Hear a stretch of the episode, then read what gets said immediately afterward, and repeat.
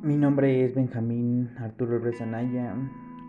Hablaré del libro de Elizabeth Joe Rose, eh, La muerte de un amanecer. Eh, un libro bastante interesante, bastante lleno de, de polémica. Data que la doctora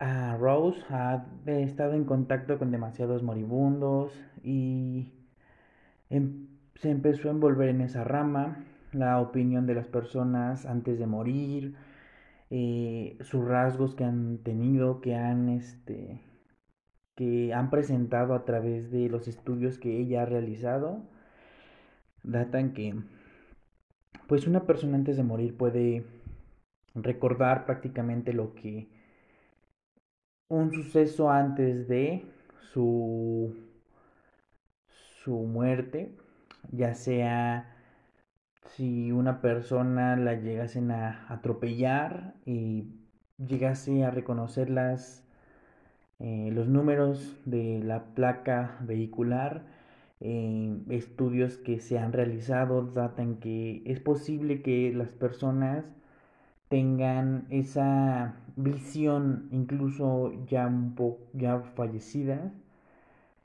y, ya pues ha tenido bastantes títulos ha sido eh, bastante reconocida. Eh, en el momento de la muerte hay tres etapas eh, ella utiliza bastantes y variados lenguajes utiliza con los niños moribundos, pues ejemplos como el de la mariposa es un ejemplo que también se puede interpretar como si fuera una flor, pero aclararé primero el punto de la mariposa. Eh, ella lo toma como el empleo en la carta doggy pues la muerte física del hombre es idéntica al abandono del capullo de seda de una mariposa. La observación que hacemos en el capullo de seda y su larva puede ser comparante al cuerpo humano. Un cuerpo humano transitorio, como se, podría decir, de todos modos no son idénticos al de nosotros, el capullo a nuestro cuerpo, pero es una simple eh, comparación así como una casa ocupada en modo provisional, por así decirlo. Eh, ¿A qué me refiero de esto? Es como si nuestro espíritu solamente fuera, pues, estuviera en una casa temporal, por así decirlo, y en cualquier momento pudiera eh, descender y buscar a la mejor otra, otra, otra casa, por así decirlo. Morir significa simplemente madurarse a una casa más bella. Eh, hablando simbólicamente, sí, sería eh, morir, sería mudarse, sería incluso abrir un horizonte diferente.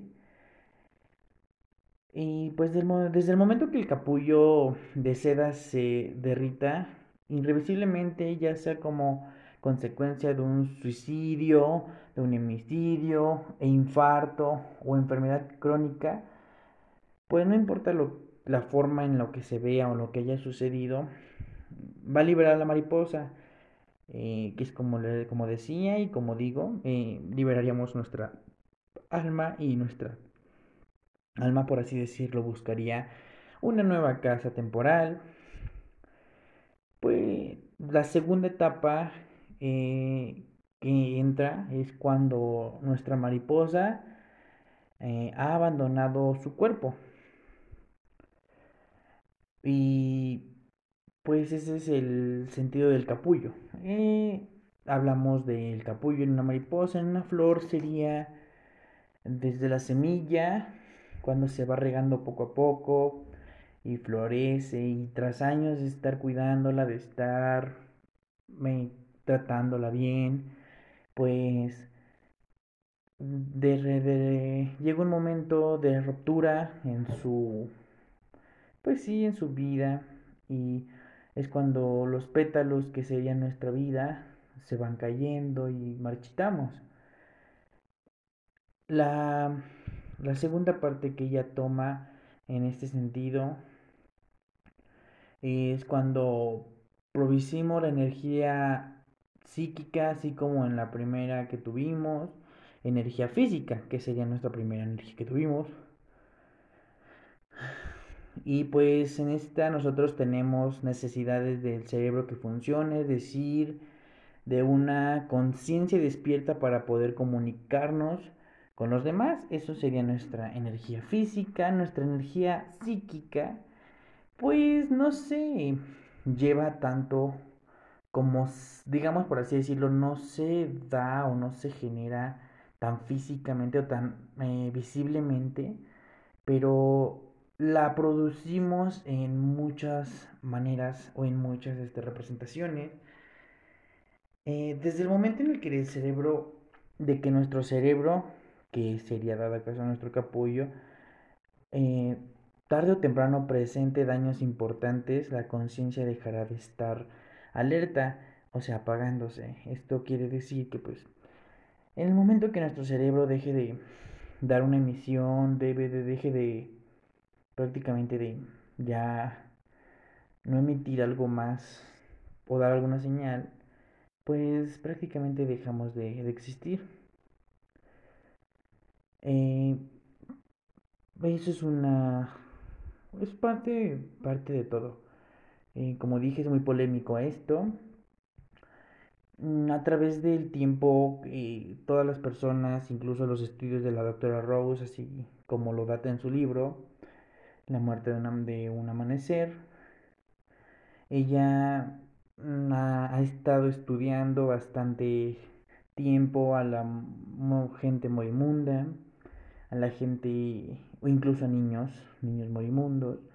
Y es interesante este punto, ¿por qué? Porque da, a conocer que eh, pues tenemos a alguien que siempre nos está cuidando.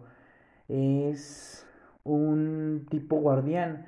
En la religión, ya sea católica, incluso distintas religiones lo conocen como protector, como seguidor o como un bueno o, ángel guardián. Em, eh, ella lo conocerá y lo dice como acompañante. ¿Por qué? Porque, pues, mm, en los niños, cuando un niño fallece y que sus papás están con vida, sus abuelos están, este, igual con vida, eh, él lo recuerda como un amigo con el cual jugaba. Tal vez cada persona jugó con, ese, con su amigo, en la infancia, tal vez convivieron con él mucha, mucho, mucho tiempo de su vida, pero pues los adultos, en, dado caso nuestros padres, nos quitaron las ideas de decir que eso era pues algo ya inexistente y, y no por ser, no porque ellos no lo vieran, eh, significaba que no existía, es porque ellos no veían prácticamente lo que tal vez nosotros veíamos. Incluso ellos pudieron haber jugado con esta persona, pero incluso no se acuerdan. Son memorias que eh, se van borrando, el cerebro va borrando y pues prácticamente vamos alejándonos de esas memorias. Bueno, continúo con la explicación. En el dado caso de que un niño falleciera en ese, por ese motivo, él lo recuerda como su amigo, su amigo, su acompañante, su acompañante de juego y, y tal vez en la religión católica lo vean como Dios, eh, incluso como la Virgen María, que aquí lo, lo, decía. Y es una parte que podemos comprender y tal vez no, porque es polémica, ya sea en datos científicos no será fácil de comprender y en religiosos es más probable que lo, con lo que lo comprendan que la bueno esto Esto es pues da, llevado al sentido de dejar el cuerpo, ya sé, y ese es el caso de un niño. El caso de una persona ya madura, adulta, pues se representa más en los seres que quiso y que ya dejaron este mundo. Eh, se representa más en ese sentido de decir que viene una persona muy querida por él, ya cuando está estando morimundos. Y data aquí en este libro que pues hay personas que han estado mal, sus, sus semblantes son negativos y llega el momento del descenso y pues la persona comienza a ver a tal vez a una, un familiar muy cercano eh, que comienza a orillarse a, a llevárselo al libre albedrío y su semblante cambia en ese sentido en ese momento pues data que eh, dejan este mundo para reincorporarse a otro, a otro plano astral. Y, y es en ese punto es muy bello tomarlo de esa manera. Porque damos a entender que la muerte es un ciclo, es un ciclo que, que, que tenemos todos, es un prácticamente es un reloj que a día a día va girando y nos va quitando tal vez horas, días, meses, años de vida, pero pero en el momento del descenso sabemos que no estamos solos, que tal vez alguien nos está esperando, que nos están, por así decirlo, ayudando para no sentirnos solos. Vamos a tener ese amigo, a esa prima, a ese hermano, a esa tía, a a vuestros padres, eh, abuelos, que van a estar ahí para recibirnos. Es una bella manera de verlo. Y es, es, es, magnífico, por así decirlo. Mm, otro punto es la experiencia extracorporal. Es un acontecimiento maravilloso que nos hace sentirnos felices. Es lo, es lo que nosotros sentimos cuando dicha persona viene por nosotros o dicha, uh, no sé, um, mujer, hombre que amábamos tanto viene por nosotros. Y, y pues es tan maravilloso tomarlo así porque eh, es como un chico que llegase a morir en Vietnam, como lo dice aquí, y que su mamá esté pensando en su mamá y momentos antes de su lecho de muerte, ya él se visualice estando con su madre, estando en, con su madre que aclaró que su madre estaba en Washington y él se visualice estando ahí con ella, está conviviendo con ella y, y boom, o sea, es un, un recuerdo que tal vez nunca pasó pero tú lo estás viviendo en carne, o sea, como que lo ves y te lo pones a, ti mismo y dices, wow, pues es una manera en la que ese sentir, eh, mm, pues te transporta, o sea, es un, te transporta a algo donde tú quieres y quieres ver lo último que de lo último antes de morir, en pocas palabras. Mm, pues cuando alguien tiene la experiencia del umbral de la muerte, pues se, dice que puede mirar hasta la luz, eh, solo muy brevemente. Y, ¿Y a qué me refiero a esto? A que muchas personas que, que pues prácticamente Mm, volvieron de ese umbral o de ese este o de ese pasaje eh, pueden dar una cierta opinión objetiva pero se dice que solamente debes de verlo muy brevemente o puedes estar muy brevemente porque es necesario volver rápidamente a la tierra o sea tu cuerpo. Eh, pero cuando alguien muere, por así decirlo, definitivamente. Eh, este contacto entra con el, con el capullo de seda de la mariposa, que se puede decir compararse a un cordón umbilical, un conocido y en muchas partes llamado el cordón de plata, que se rompe, es el cordón de la vida. Se rompe y pues ya no, no podrías regresar a tu casa habitual, que sería tu cuerpo. Eh, frente a esta luz, mm, se, se dice que se puede dar por primera vez, de lo que el hombre hubiera podido ser. Y, y se dice que pues encuentras el libre albedrío. Ya sea, como dije, en religión católica, religión este, en cualquier religión, este, científicamente, es como decir que encontraste tu paz interna.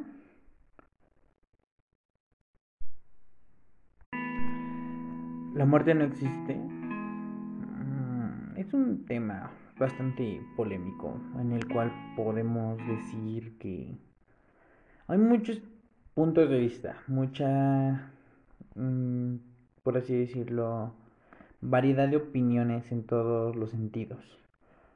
¿A qué me refiero? Porque la muerte no existe, es un es como cada cada persona lo quiere tomar. ¿Por qué? Porque podríamos decir que la muerte se aplicaría para cualquier ser vivo o solamente para algunos.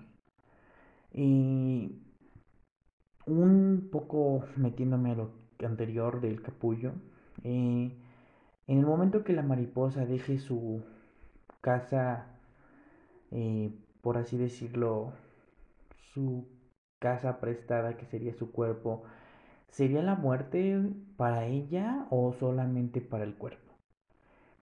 Y pues eh, la muerte llega solamente cuando la persona o el ser humano se convence de, que ha muerto. Eh, ah, incluso podríamos decir que la muerte se da cuando se marchita el alma o, o cuando se marchita el cuerpo. ¿En qué parte te podríamos decir que pues la muerte eh, es la muerte, por así decirlo? La muerte, en mi opinión, no existe.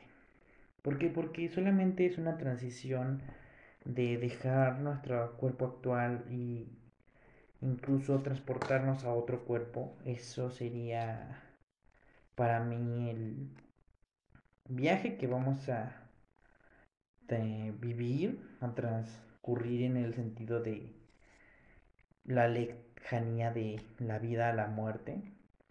Tal vez nuestro cuerpo es el que fallecerá, pero la, el espíritu y la la conciencia, que sería nuestra alma, siento que sería lo que es verdad, nunca muere. Eso sería uno de los factores que puedo decir que no existe la muerte como tal.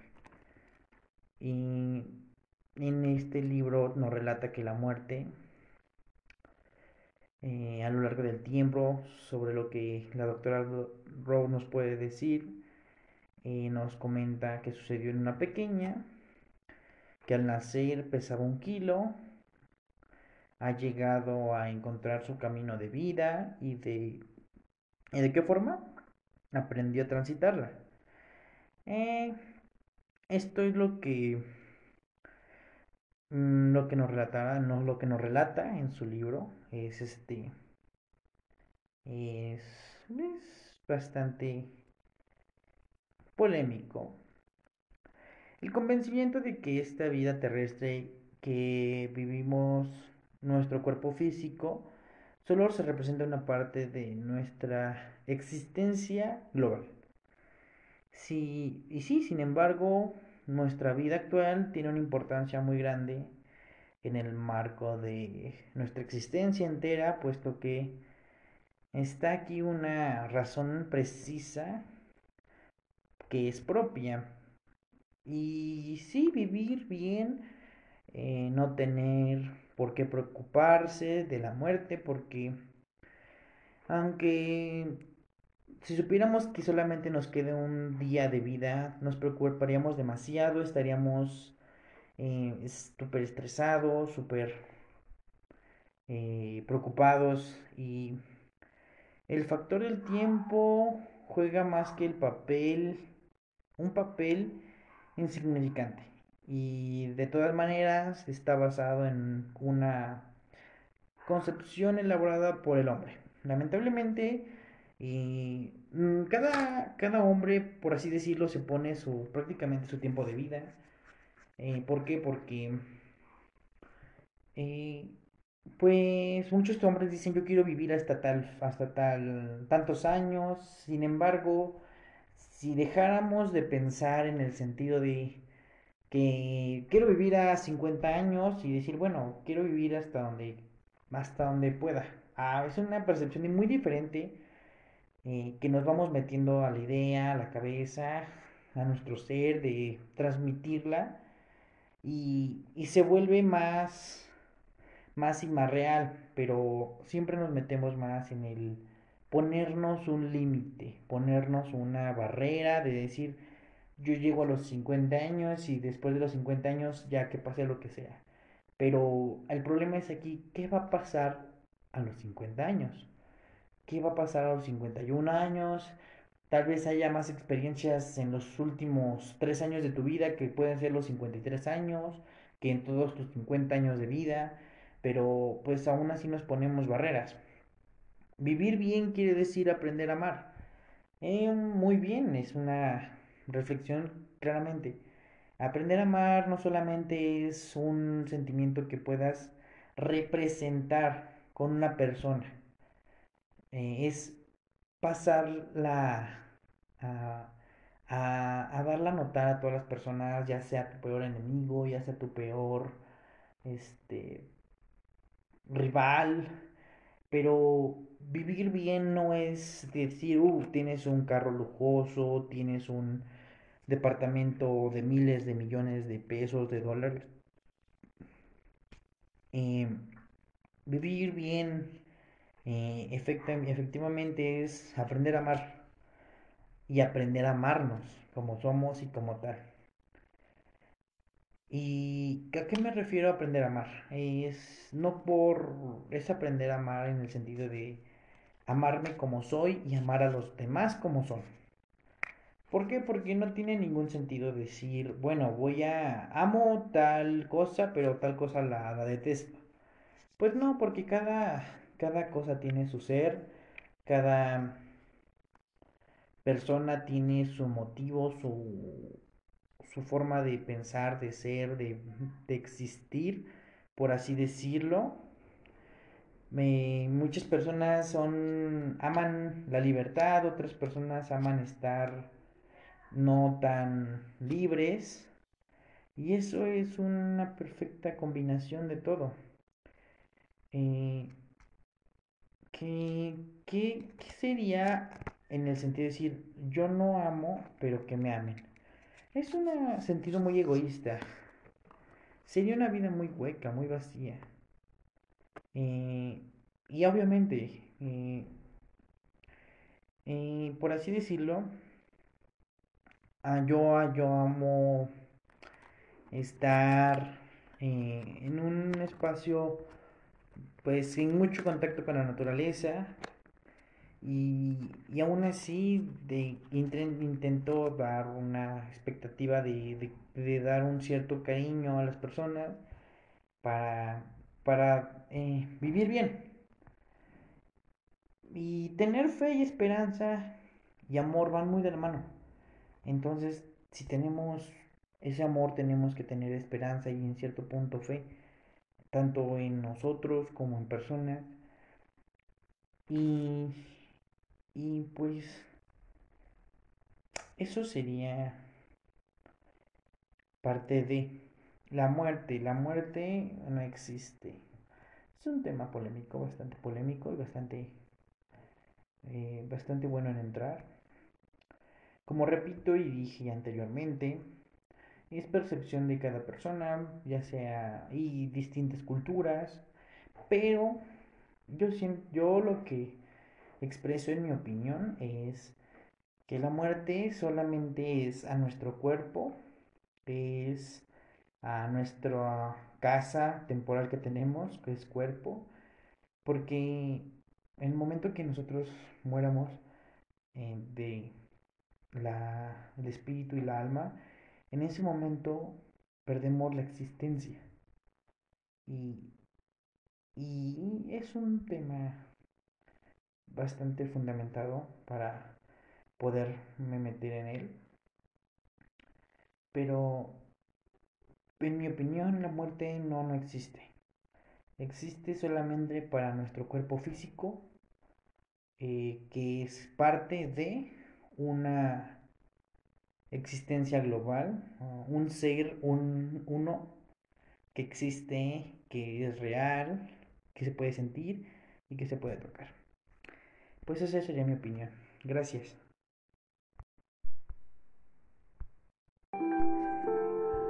Como reflexión de este libro, pues yo puedo dar, yo les puedo dar las reflexiones que, pues, que valoremos a las personas que tenemos como nuestros padres, nuestros amigos, otras personas más allegadas, las valoremos como personas que son y que tengamos en cuenta que solo vamos de pasada en este mundo, que no somos inmortales, no somos algo que llegue para quedarse. Somos personas, somos como se podría decir, decía un buen filósofo, somos basura orgánica que tenemos que darnos cuenta que nuestra vida es un capullo, que somos una mariposa, que en el momento que ya dejemos el capullo, nos tenemos que enfrentar a la vida, nos tenemos que enfrentar a todo eso que en cierto punto nos aterraba, por así decirlo, y que solamente podremos pues, estar con las personas que nos van a apoyar, que serán nuestros padres, nuestros seres queridos. Em, y tenemos que aprender a valorar más que nada esos sacrificios que han hecho por nosotros y que algún día tendremos que hacer esos mismos sacrificios por ellos. Como reflexión yo podría darles que valoremos la vida, la disfrutemos, que se disfrute la vida como, como a uno le plazca, por así decirlo, eh, ya sea de la manera más satisfactoria para cada uno de ser feliz, de estar en paz consigo mismo, porque tal vez esta vida que cada quien le tocó, ese cuerpo que, que les tocó, esa casa rentada, por así decirlo, que a cada uno nos tocó, pues es una vida, es una manera diferente de ver la, la vida. Algunos son más ricos, otros son más pobres, pero podemos decir que cada quien, cada persona debe de visualizarse qué es lo que hace feliz y vivir esa vida como pues a cada uno se nos plazca, a cada uno nos haga sentir bien y que valoremos a esas personas que siempre han estado ahí para apoyarnos en las buenas y en las malas, porque serán las últimas que serán nuestro apoyo en nuestro lecho de muerte.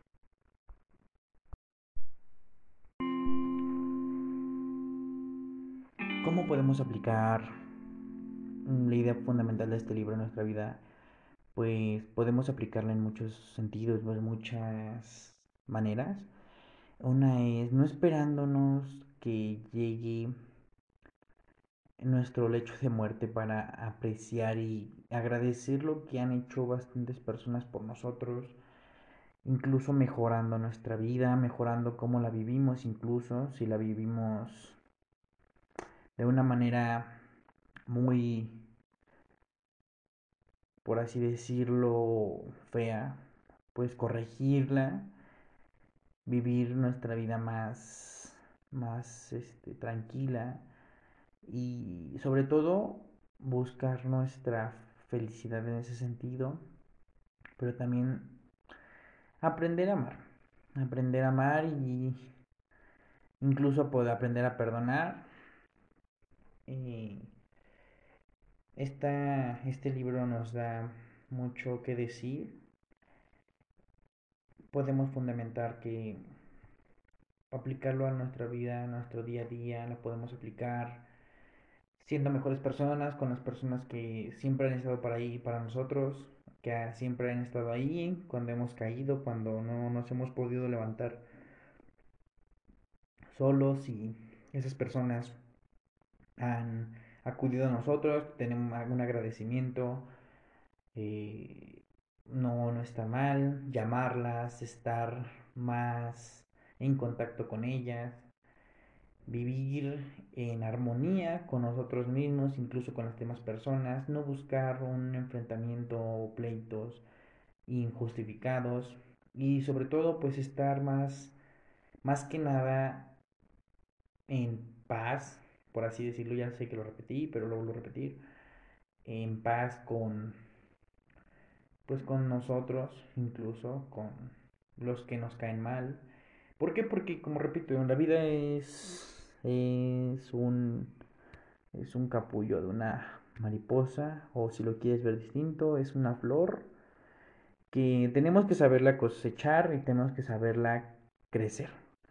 Si solamente crecemos la flor por quererla ver bonita, entonces estamos fallando como personas, como nuestra vida. Tenemos que crecerla con valores, con con respeto, con amor. Tenemos que crecer una flor para una flor digna, que incluso esa misma flor sepa amarse y amar a las demás personas como son. Y la reflexión fundamental para una aplicación de nuestra vida sería ama a las demás personas y ayúdalas aliéntalas, porque tal vez serán las últimas personas que vas a ver en tu lecho de muerte y serán las que te acompañarán en tu vida presente.